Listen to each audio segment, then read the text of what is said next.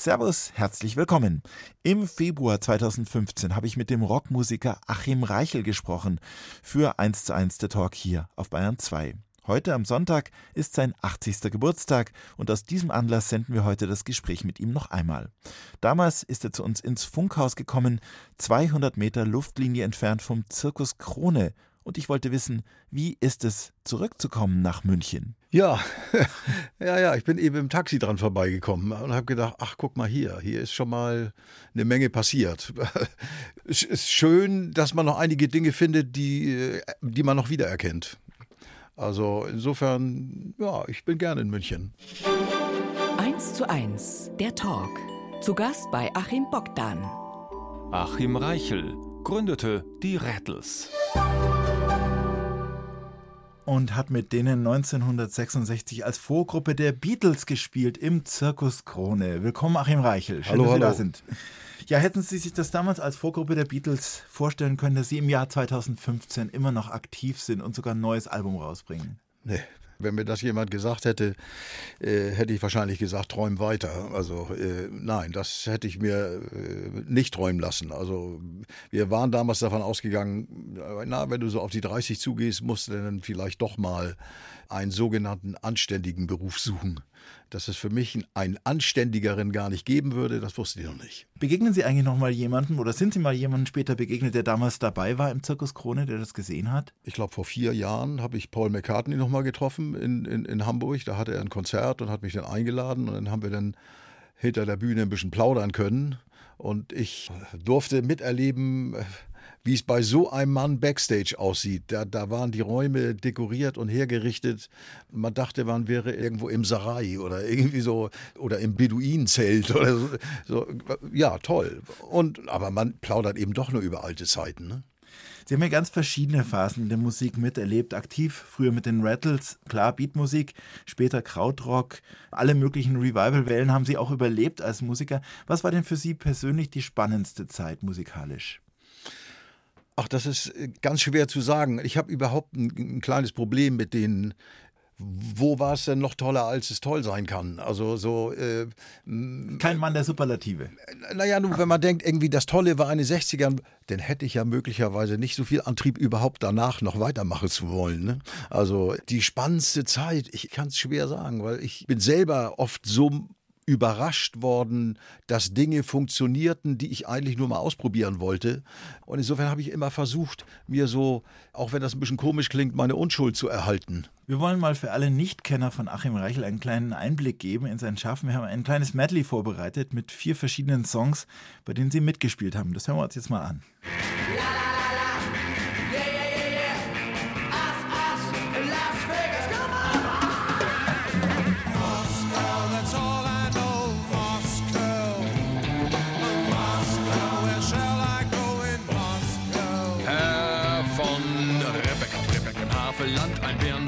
Seinem Garten stand und kam die goldene Herbsteszeit und die Birnen leuchteten weit und breit. Und sie sang ein Lied, das kam mir seltsam bekannt vor, aber so hatte ich's noch nie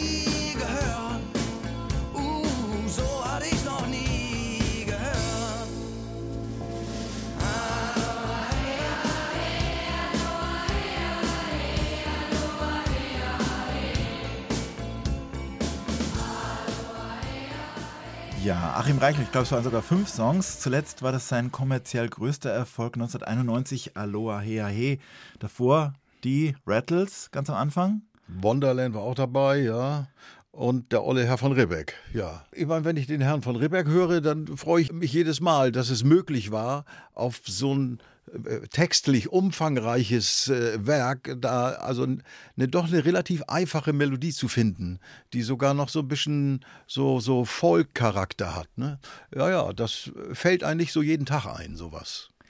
Und das Echo, das Sie bekommen, äh, heutzutage ja auch über das Internet, über Ihre Homepage, über die Gäste, das Gästebuch, das es da gibt. Was, was kommt da so? Was haben Sie ausgelöst mit dieser Musik bei Leuten? Also welches Echo freut Sie denn besonders? Naja, was mich eigentlich am meisten freut, ist, dass es Menschen gibt, die trotz meines Zickzackkurses so durch die Karriere, also mit stilistischen Wechseln, dass die einen Sinn dafür hatten. Weil ich muss zugeben, es gab auch solche, die sagten, sag mal, Rettels, das hättest doch dein Leben lang machen können. Warum hast du damit aufgehört? Ne? Und wenn ich denen, denen das erkläre, dann verstehen die das manchmal gar nicht. Ne? Also, dass es mir zum Beispiel komisch vorkam, irgendwann, äh, als nun so langsam erwachsen werden, da immer noch Englisch zu singen, äh, hatte ich so wirklich das Gefühl, da tust du nur so als ob. Ja, und dass es mir gelungen ist, also erstmal von der Englischsprachlichkeit zur Deutschsprachlichkeit zu finden und dann dort ganz verschiedene Sachen zu machen, ob das um Balladenvertonungen sind, Volksliederneuerungen oder eigene Popsongs schreiben, äh, Shanties äh, äh, wie Folkrock-Songs zu spielen. Da kommt ja nicht so jeder so mühelos mit. Ne? Also mhm. da waren auch schon manche dazwischen, die sagten, sag mal, weiß der eigentlich, was er wirklich will? Aber es kamen ja auch wieder neue dazu. Und es gibt auch ganz kuriose Rituale. Zum Beispiel Aloha Heae haben wir ja vorher gehört. Auf Volksfesten am Niederrhein da setzen sich ganze Zelte hin von Leuten auf den Boden, setzen sich hintereinander in einer Reihe und fangen dann an zu rudern zu diesem Lied, so wie es äh, im Achter mit Steuermann man macht, aber ein ganzes ja. Bierzelt voll. Ja, als ich das das erste Mal gesehen habe, ich wollte es gar nicht glauben. Ich habe echt gedacht, wo kommt das denn her? Und ich habe es auch nicht wirklich rausgekriegt. Also da gibt es dann so verschiedene äh, Vermutungen. Äh, aber ich finde es natürlich ganz toll, dass ein Lied die Leute zu sowas anregen kann, ne? dass die auf solche Ideen kommen. Ich meine, früher hat man Tänze erfunden. Ne? Da gab es ja mal eine Zeit, da gab es in Amerika jede, jeden Monat einen neuen Tanz irgendwie. Äh, naja, und nun rudern sie halt trocken. Äh, Am Niederrhein zu Achim Reichel. Ist doch schön. Wir gehen ja heute auf eine Reise durch ihr Leben, durch ihre Karriere. Und jetzt hören wir erstmal Little Richard, den Sie auch persönlich kannten. Oh ja, oh ja, eins meiner äh, ja, Ursprungsidole. Also als ich den das erste Mal singen hörte, da richteten sich also meine noch gar nicht wirklich gewachsenen Haare an den Armen auf und ich habe gedacht, oh wow, sowas kann man mit Musik, ist ja doll. Naja, Little Richard, großartig. Wir hören ihn jetzt mit Lucille.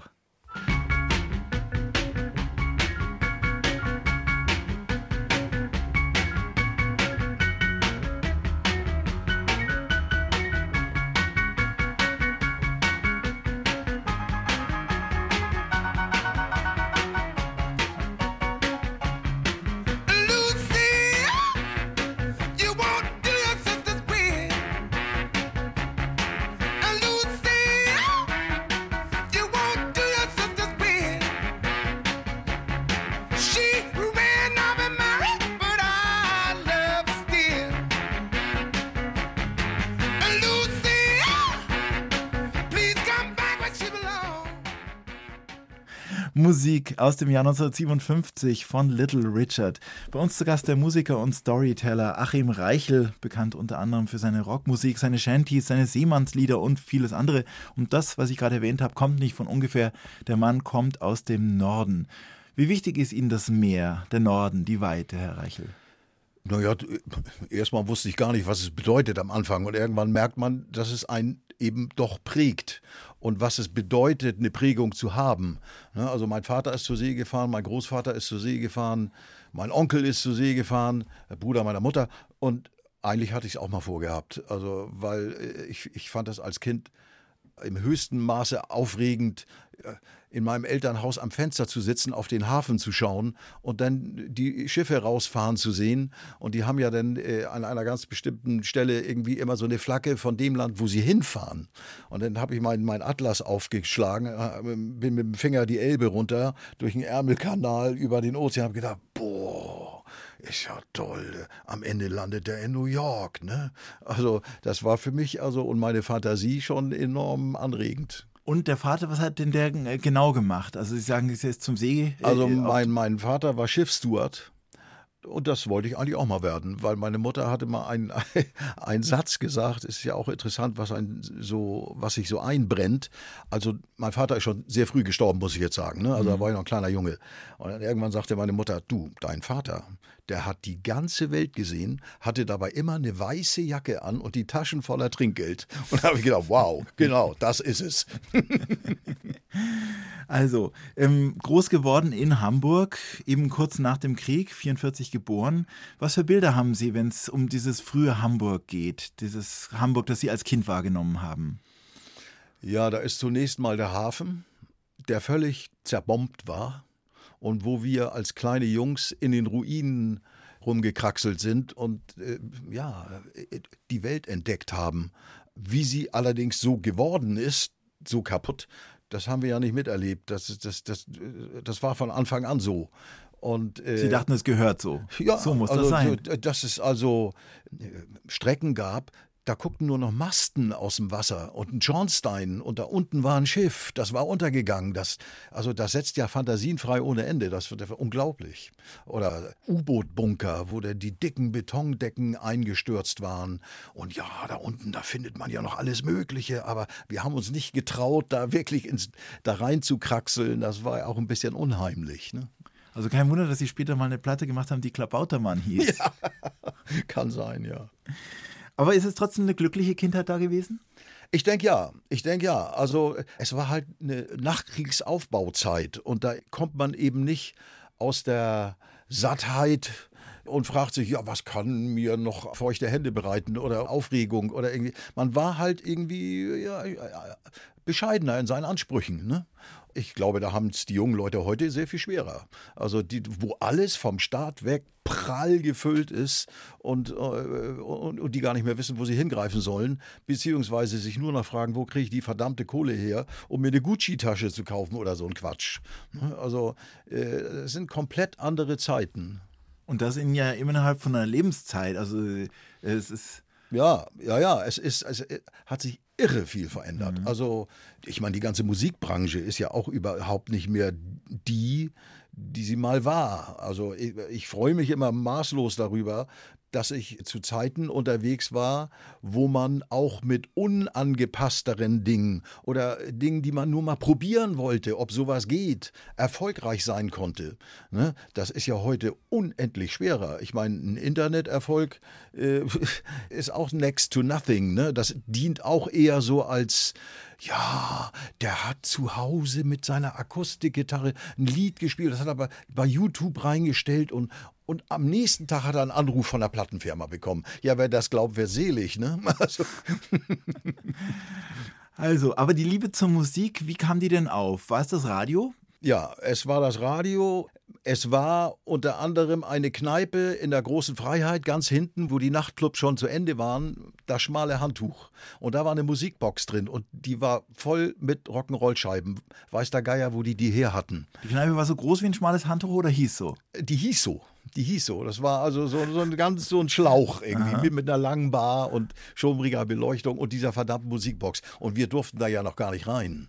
Und wir haben dann immer, wenn da einer reingegangen, gesagt, hier, hast du zwei Groschen, kannst du mal irgendwie Lucille von Little Richard drücken, nur mal als Beispiel jetzt. Ne? Ja. Und dann machten die das und wir standen draußen und dachten, oh, super, war, hörte das an. Denn im Radio lief es ja, Sie haben es vorher erwähnt, lief es ja kaum. Oder wo waren denn noch die Quellen, wo man die Musik überhaupt herbekommen hat damals? Es gab, Ein Tonband, äh, es, es, es, gab damals eine Sendung beim Nordwestdeutschen Rundfunk die moderierte Chris Howland. Und die gab es einmal in der Woche, diese Sendung. Und am Ende seiner Sendung spielte er immer die Nummer eins aus England und aus Amerika. Und darauf haben wir eigentlich mehr oder weniger gewartet.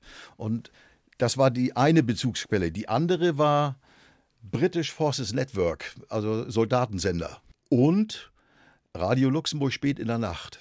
Allerdings war der Sender sehr, sehr wetterabhängig. Also je nach, nach Wetterlage konnte man war den... Nebel in Luxemburg war es schlecht in Hamburg. Ja, oder irgendwelche äh, Schlechtwetterfronten.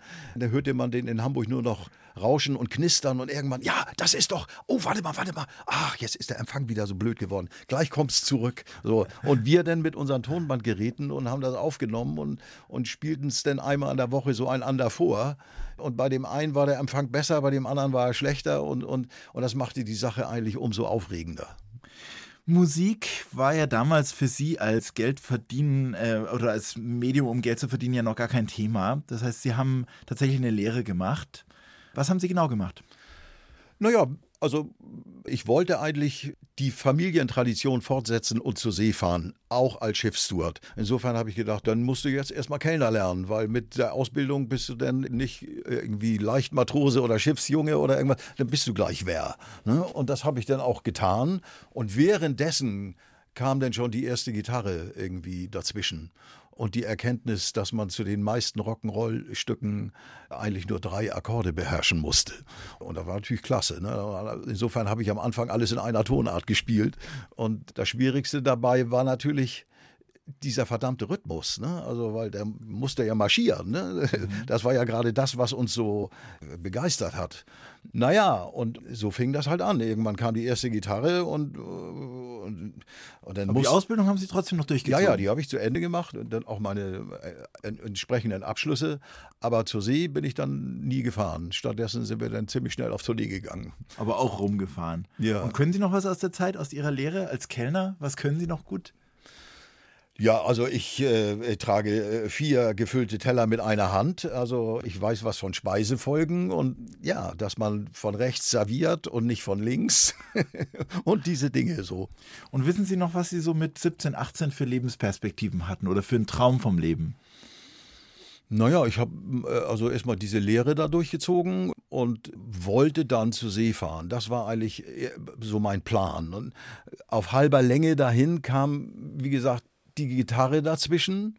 Dann wurde aus unserer Tonbandklicke, die wir waren in Hamburg, die sich immer die Rock'n'Roll-Songs vorspielten, wurde so langsam so eine Band. Ja, und irgendwann dachte ich, naja, also, und wenn du richtig Rock'n'Roll spielen willst, dann brauchst du eine elektrische Gitarre. Also sowas war in den frühen 60er Jahren in Deutschland also äh, enorm, äh, also das war was hochexotisches. Ne? Und irgendwann bekam ich auch eine ne? und dann war die nächste Frage die, ja, ja, und jetzt brauchst du ja dann auch noch einen Verstärker. Naja, und da kam ich auf die Idee, die Gitarre in den Plattenspielereingang des Radios meiner Mutter zu stecken. Und das Ding hatte einen Bombensound, ein Röhrengerät, also hervorragend. Also, naja, und irgendwann waren wir tatsächlich, hatten wir da in, in so einer Jugendfreizeitstelle auf St. Pauli so einen Übungskeller und da standen dann unsere Radios alle nebeneinander und dann gaben wir da Gas. 1 zu 1, der Talk auf Bayern 2. Achim Bogdan im Gespräch mit Achim Reichel tourte als 17-Jähriger mit den Stones. Und er feiert an diesem Sonntag seinen 80. Geburtstag. Im Februar 2015 war er bei mir zu Gast und ich habe ihn gefragt, wie es in den wilden 60er Jahren Formen angenommen hat mit seiner ersten Band, den Rattles. Naja, am Anfang waren wir noch in der Phase, dass wir eigentlich Vorbildern nacheiferten. Ne? Irgendwann kam immer irgendeiner und sagte, wollen wir nicht mal Baby That is Rock'n'Roll von den Coasters spielen oder Long Told Sally oder ich weiß nicht was. Ja, also wir waren eigentlich noch nicht an so einer Stelle, dass wir uns so einen Kopf machten, was macht uns unverwechselbar? Was müssen wir tun, damit der Erfolg jetzt sofort irgendwie. Nein, wir haben einfach nur Musik gemacht, weil uns das Spaß brachte und dass es dafür überhaupt noch Geld gab, ja, das war schon, da gab es keine Fragen mehr. Wie war denn Ihr Englisch? War das gut? Äh, na, gut, gut ist also im eingeschränkten Sinne. Also jetzt, wo ich gerade gesagt, Baby, that is Rock'n'Roll von den Coasters, da war so eine Zeile drin, die konnten wir immer nicht verstehen. So, und dann haben wir im Starclub irgendwie zu den Bands, so, da war ja, man kam ja zusammen hinter der Bühne da und so, da waren ja die Umkleideräume. Und ich sag, hör mal, hier Coasters, äh, was singt der da in Zeile 3? Ne, und legt den Plattenarm auf und die Stelle kommt und er guckt mich an und äh, sagt, spiel nochmal, mach nochmal. Ich leg das nochmal auf.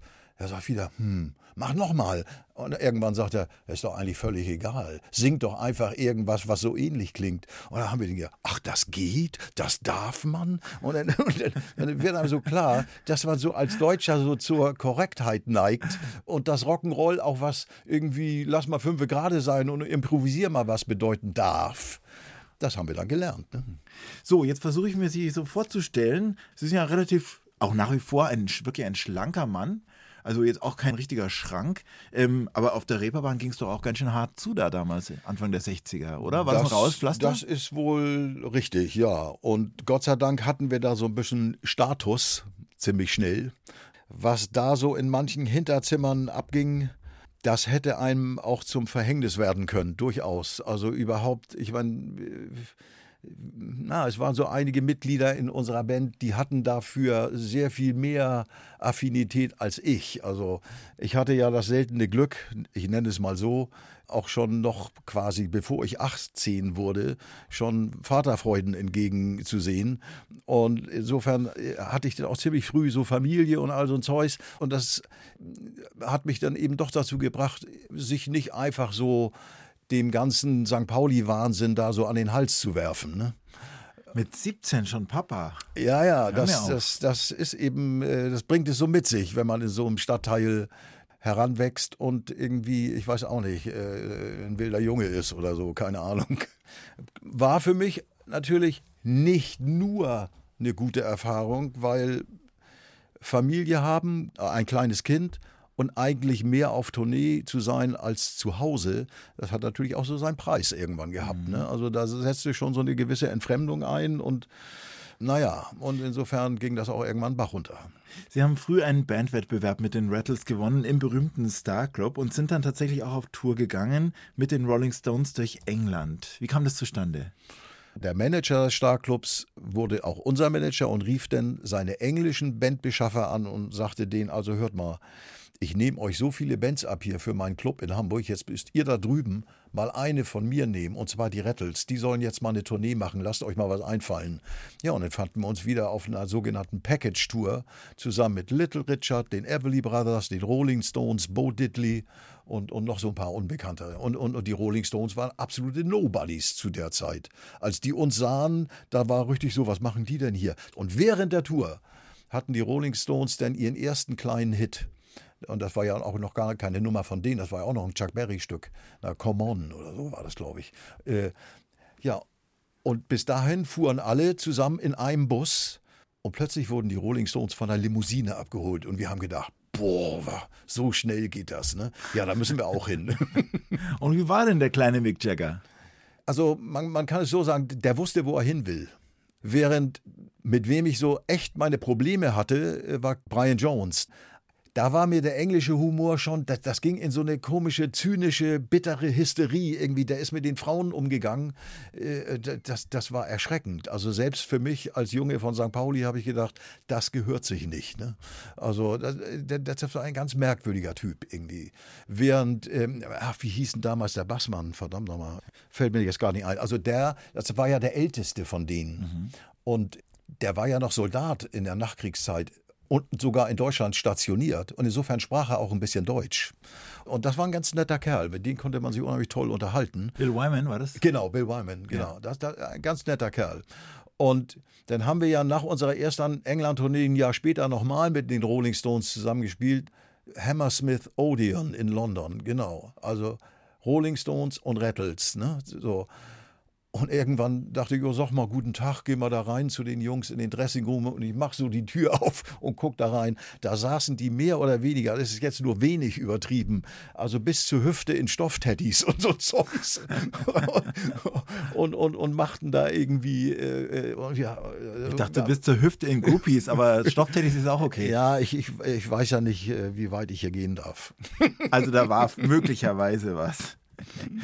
Ähm, ich würde mich aber auch dafür interessieren, wie sind Sie denn überhaupt als deutsche Band aufgenommen worden in England? Ich meine, 15 Jahre nach oder ein bisschen mehr als 15 Jahre nach dem Krieg, nach dem Zweiten Weltkrieg, haben die Engländer ja auch nicht wahrscheinlich alle Hallo geschrien, dass da jetzt eine deutsche Band ihre eigene Musik spielt.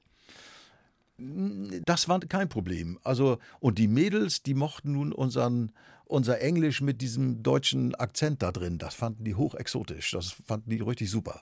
Und äh, naja, und hier sah man vielleicht mal in, den, in, einer, in der Wochenschau, hat man mal gesehen, boah, kreischende Mädels vor der Bühne, boah, guck dir das mal an. Und plötzlich ging es sogar, war das sogar bei uns so. Fanden wir natürlich ganz aufregend. Ne? Ja, mit Anfang 20, was hat das mit Ihnen gemacht? Auf einmal, Sie haben gemerkt, da, da geht was, da kommt was. Ja, wir haben das Angebot bekommen. Also man sagte so, also pass mal auf, ihr kriegt einen Vertrag bei Decker die mieten euch eine Villa, da könnt ihr alle zusammen wohnen. Und dann nehmt ihr eure Platten ab sofort in England auf. Ihr müsst ja auch wohnen. Und dann wird eure Karriere mal so international äh, ausgerichtet. Und ja, und ich war leider der Spielverderber, der ja schon eine Familie hatte.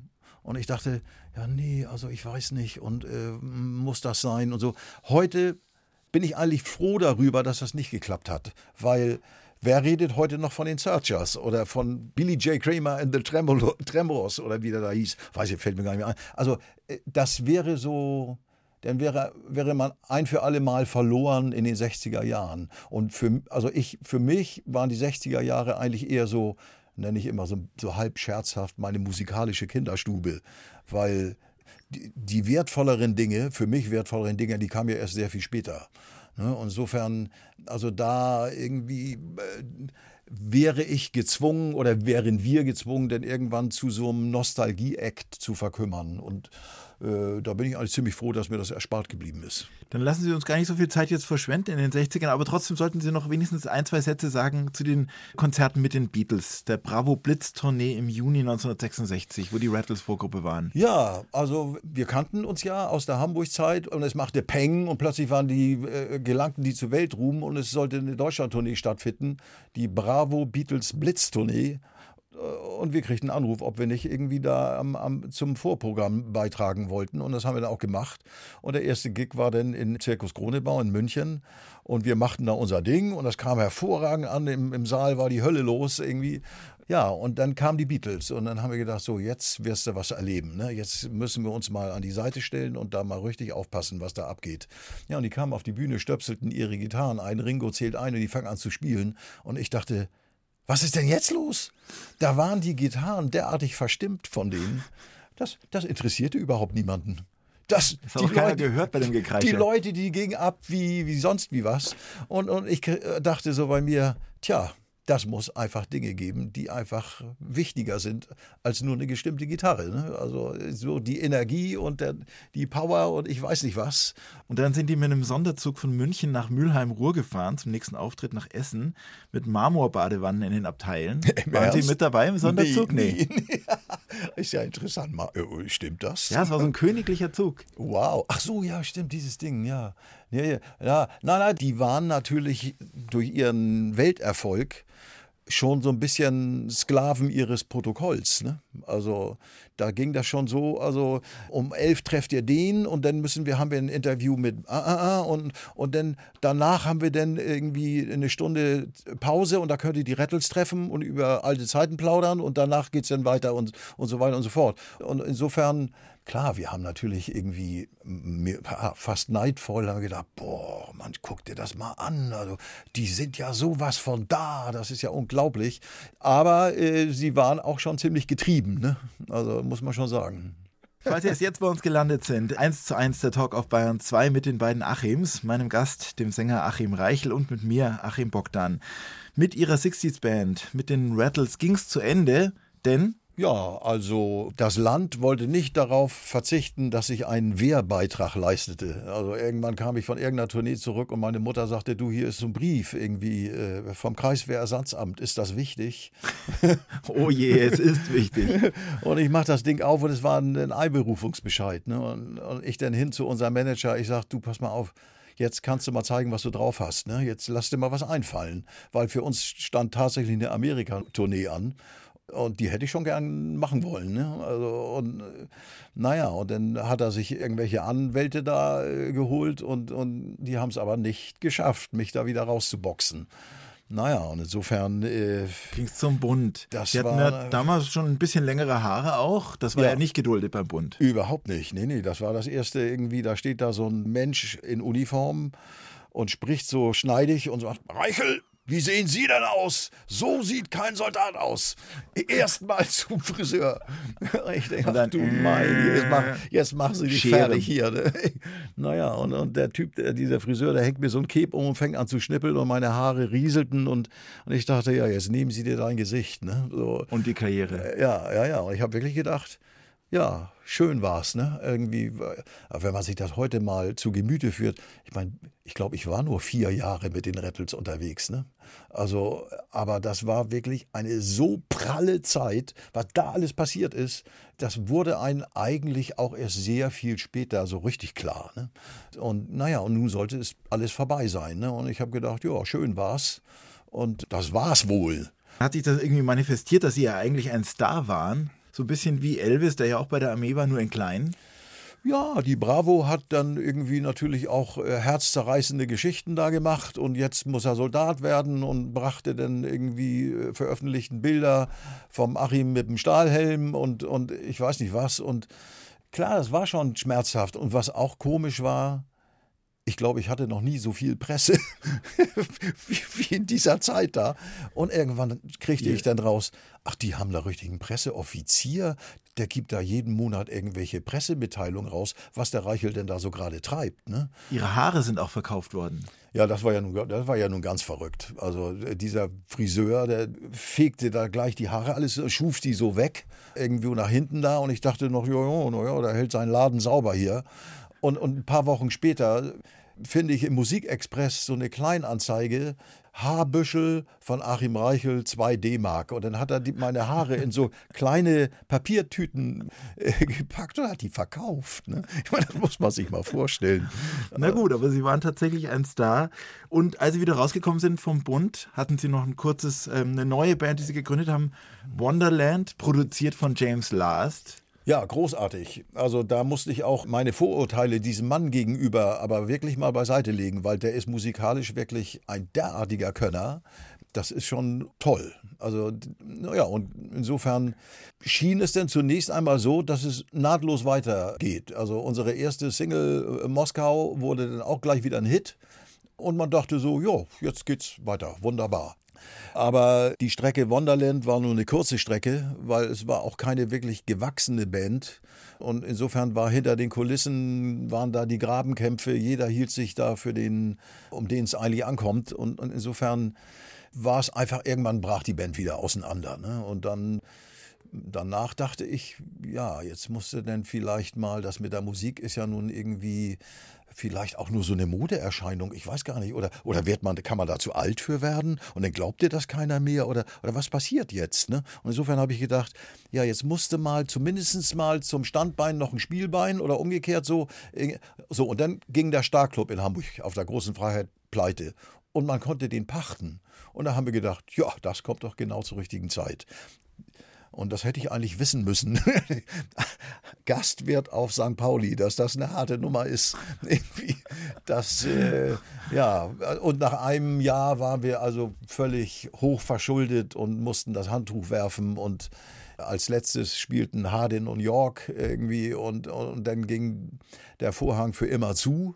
Und kurz danach kam dann auch die Abrissbirne und ich habe lange an diesen verdammten Schulden knappern müssen. Und das war eine schwierige Zeit. Also das, ja. Aber Sie haben nicht aufgegeben und haben solo weitergemacht. Ein Album 1970, Grüne Reise, ein ganz besonderes Kapitel, hat auch mit einem Tonbandgerät zu tun. Ja, ich, ich wollte, ich war auf der Suche nach einer Musik, von der man nicht sagen konnte, hey, das ist ja fast so gut wie die echten, ne? sondern das ist wirklich was Eigenes jetzt. So und dann bin ich also wirklich durch einen Zufall weil ich beim Tonbandgerät irgendwie einen falschen Knopf gedrückt hatte, kamen endlose Echo-Wiederholungen meiner Gitarre da wieder zurück. Ne? Also, und ich dachte, wow, kannst ja aufhören zu spielen, das geht ja immer weiter. Und dann spielte ich da was drüber und eine zweite Stimme dazu. Und, und ich dachte, wow, jetzt sind zehn Gitarren. Und, und das war ein Gitarrenfluss, der kam und ging. Und das machte mir ungeheuren Spaß. Da konnte man 20 Minuten und länger an einem Stück äh, improvisieren. Naja, und insofern bin ich zu den Plattenfirmen gegangen und habe gesagt, ey, Kinder, ich habe was ganz Neues. Das hat es noch nie gegeben. Das ist irgendwie, da werden wir ganz groß zu lang. Naja, und dann kam diese grüne Reise raus und dann musste ich feststellen, was es bedeutet, wenn deine Schublade beschriftet ist. Ne? Also, weil die Journalisten sagten sie mal, Achim, du bist doch für was ganz anderes irgendwie da draußen bekannt. Was soll das denn jetzt? Ich sage ja, das ist was Neues. Wir hören mal kurz rein in den Ausschnitt, einen Schluss von einer Improvisation von der grünen Reise, Achim Reichel.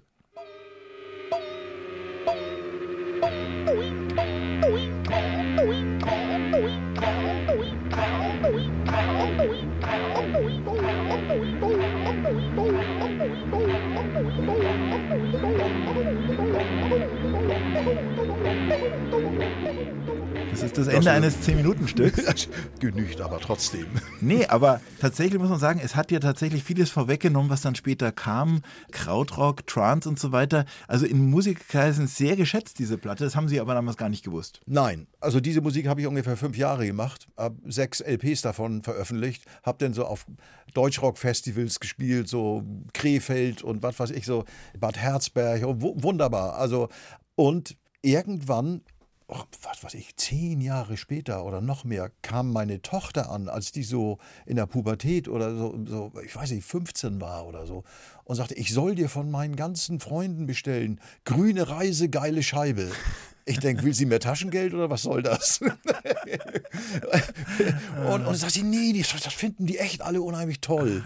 Und ich denke, ist ja komisch. Also, und der nächste, der damit ankam, war irgendwie so ein Typ, der, zu dem bin ich immer, der war Friseur. Und er sagte, sag mal, Achim, da, ich habe da so eine Platte von dir gehört, die Grüne Reise. Das ist ja eine super Musik. Und ich habe gedacht, Mann, das ist doch schon ewig her, was soll das? Ne? Und das als praktisch das, womit ich damals eigentlich viel zu früh war, ist ja auch so ein Ding. Wenn man das Richtige zur falschen Zeit macht, in diesem Falle zu früh, ja, dann versteht man es noch nicht. Da ist die Zeit noch nicht reif. Und seiner Zeit voraus zu sein, ist nicht immer ein Segen. Ne? Also das, Das kann ging, auch. ging ihnen ja öfters so. Ja, ja, das kann auch frustig äh, sein. Also jedenfalls, das Ding wurde, äh, also diese, diese Echo-Musik gelangte im Ausland. Also wirklich Amerika, England, Japan, die sind darauf sowas von abgefahren. Später nannte man das ja Lupen.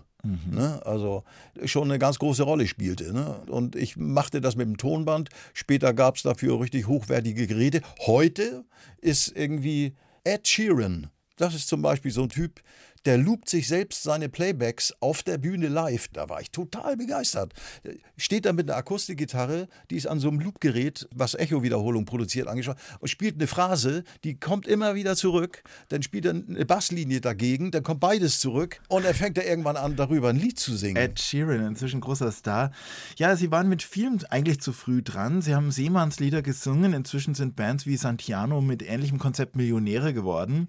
Ist es so ein bisschen Motiv ihres Lebens? Auch Deutsch gesungen, lange vor Sportfreunde Stiller und so weiter. Sie waren echt immer früh dran. Ja, also hängt vielleicht auch ein bisschen damit zusammen.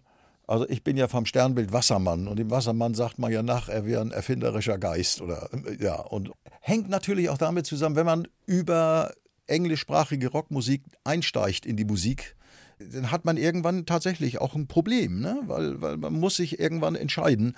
Und ich habe mich einfach dazu entschieden, nicht immer dem nachzueifern, was aus England und Amerika kommt, sondern nach eigenen Wegen zu suchen. Und dazu gehörte dann halt auch sehr schnell die eigene Sprache dazu. Das war mir ganz wichtig, weil, weil ich der Meinung war, da kannst du eigentlich wirklich dein Herz und dein Inneres investieren, weil da fühlst du richtig tiefer, als wenn du einfach englische Worthülsen abspulst. Ne?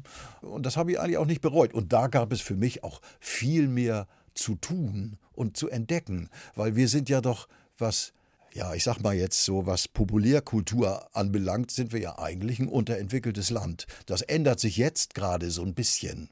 Ne? Für mich geht das alles viel zu langsam. Ne? Und insofern habe ich gedacht, soll ich darauf warten, dass die Zeit mich einholt? Geht doch auch so. Ne? Und insofern bin ich einfach da meinen Weg weitergegangen, egal wie es da draußen aussah.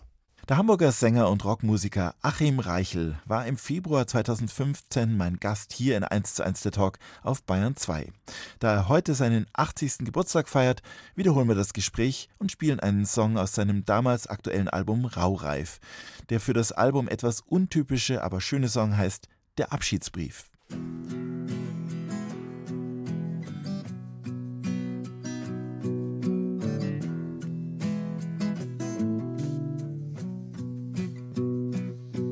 Dein Abschiedsbrief liegt immer noch hier, wie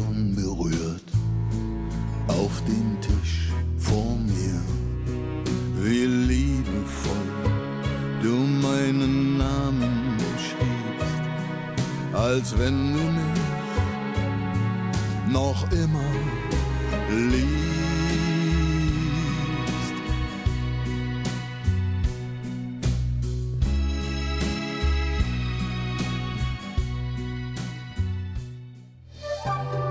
Achim Bogdan im Gespräch mit Achim Reichel, raureifer Musiker.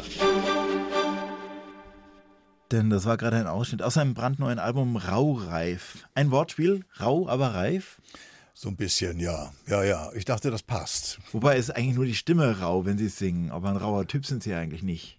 Nicht so wirklich, aber auf die hiesige Musikszene bezogen, äh, denn mittlerweile vielleicht weniger. Aber also ich mag es nicht so richtig, so voll. Wenn es alles auf glatt kalkuliert und durchgecheckt ist, dann, dann empfinde ich nichts mehr. Für mich muss eigentlich immer irgendwas dabei sein, was überrascht, unkalkuliert ist. So, und wenn das nicht stattfindet, dann, dann fehlt da was. Was gibt es noch zur Entstehungsgeschichte zu erzählen von diesem neuen Album?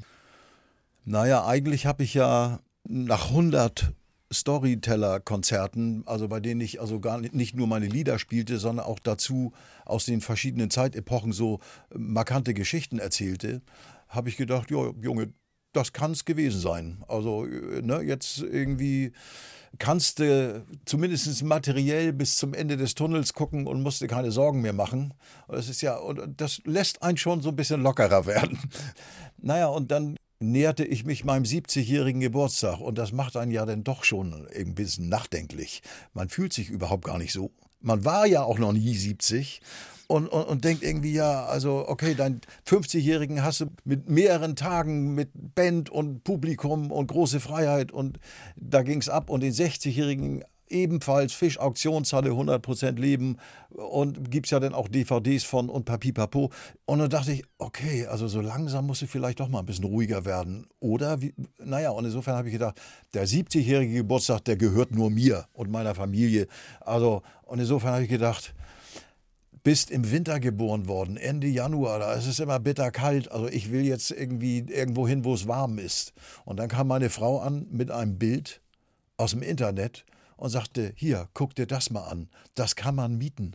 Ich sage, ja, glaube ich dir, aber es ist wahrscheinlich unbezahlbar. Und dann sagt sie, nee, nee, nee, das ist es nicht. Ich sage, ja, da muss da ein Haken bei sein. Naja, und ich habe mir kurzfristig einfach ein Ticket geholt und bin übers Wochenende nach Mallorca geflogen. Und da war ja nun dann Winterzeit, wenig los, aber die haben da ein anderes Winterempfinden als wir. Und es war angenehm warm. Und ich guckte mir da dieses Haus an und es war auf einer Klippe direkt am Meer. Da ging links über dem Meer die Sonde auf, wanderte tagsüber über den Horizont und ging rechts wieder unter. Und ich saß da und dachte, das ist ja wohl ein Traum, ne? Das ist ja, das ist ja unglaublich. Und dann haben wir uns das na, ein gutes Vierteljahr gebietet. Und dann sind wir dahin und ich habe gedacht, so, irgendwie, hier kommst du jetzt mal zu dir. Und irgendwie komm mal runter und es fängt eine neue Lebensphase an. Und wie die nun aussehen soll, weiß ich noch gar nicht. Und schauen wir doch mal. Und zumal ich nie ohne Gitarre reise, weil das irgendwie, das ist wie ein Teil von mir so kam es natürlich auch dazu, dass ich so manches Mal da auf, auf der Sonnenterrasse saß und da so vor mich her klimperte und dann dachte, oh, schöne Idee, sollte ich mir merken, kann man was draus machen. Dann kam die eine oder andere Textidee, aber gar nicht aus einer Situation heraus, nun setz dich mal hin und konzentrier dich mal und mach mal einen Song. Ich hatte das eigentlich gar nicht vor. Naja, und, und so sind da ähm, so ein gutes halbes Dutzend Songs entstanden. Und da habe ich gedacht, ja, äh, vielleicht wäre das ja doch noch mal ganz gut eine Platte rauszubringen, weil ich habe auch ziemlich viel so E-Mails von Fans bekommen, die sagten, sag mal Achim, Deine Volksliederneuerung ist ja wunderbar, fanden wir auch ganz toll. Und auch deine Balladenvertonung finden wir auch ganz toll. Und die Shanties, alles super. Aber wann machst du denn endlich mal wieder ein Album, wo du in deiner Sprache mit deinen Worten irgendwie äh, die Texte beschreibst und so? Und da habe ich gedacht, ja gut, dann machst du das jetzt nochmal. Sie sind sogar mal als Schauspieler noch tätig gewesen vor ein paar Jahren. Und zwar an der Seite von Matthias Schweighöfer und David Striso, also die große junge Garde quasi der heutigen Stars in einer Störtebecker-Verfilmung, ja. Spielfilm. Wie kam denn das? naja, das war einfach nur eine Anfrage. Ne? Hättest, kannst du dir sowas vorstellen? Willst du einen Henker spielen? ja, okay, das war natürlich so ein Ding, wo ich dachte, äh, oh, jetzt soll ich nur unseren norddeutschen Volksheld auch noch köpfen. Oh, oh weia. und ich fand es aber doch irgendwie interessant. Ja, und dann gibt es noch einen Moment, auf den ich Sie eigentlich auch noch ansprechen wollte. Sie hatten ja tatsächlich mal einen Hit, mit dem Sie in der ZDF-Hitparade waren. Da waren Sie schon Ende 30. Der Spieler. Und das war ja vermutlich eine Welt, die Sie eigentlich abgelehnt haben, die ZDF-Hitparade. Ja, ja, also meine Band hat zu mir gesagt, sag mal, Achim, was willst du uns da antun? Da gehören wir doch gar nicht hin. Und ich habe gedacht, na ja, das macht ja nichts, ne? Die können auch mal hören. Ich meine, also ich denke, also man kann auch mal woanders hingehen und sagen, hey, sowas gibt's auch. Hört euch das mal an. Und insofern habe ich gedacht, hey, was soll's? Ist ja eh Quatsch. Der Spieler ist fünf Minuten und zwanzig. Das ist keine Singlezeit. Das wird eh nix. Naja, und siehe da, also ich habe heute noch irgendwo in, im Regal so eine goldene 2 stehen. Nena mit 99 Luftballons war leider stärker, aber das macht nichts. Herr Reichel, wenn Sie heute auf Ihr Leben zurückblicken, 71 Jahre, sehen Sie da irgendeinen roten Faden, eine Leitlinie? Ja, durchaus. Die Leitlinie ist einfach nur Musik. Ne? Und die Musik, die nicht immer nur gleich geblieben ist, sondern die sich ja, der Mann ist halt irgendwann erwachsen geworden und, und danach hat er auch sehr gesucht und, und das wollte er auch werden. Und ich habe mich nicht immer, und da bin ich sehr froh drüber, von den Ansprüchen der Medien leiten lassen. Und ich bin halt ein norddeutscher Charakter. Ich hab's gern mit dem Understatement. Und immer, wenn man mir den Bauch zu sehr pinselt, dann ziehe ich mich eigentlich eher zurück. Das war die Wiederholung des Gesprächs mit Achim Reichel, der im Februar 2015 mein Gast war bei 1 zu 1 der Talk auf Bayern 2 und der heute seinen 80. Geburtstag feiert. Alles Gute.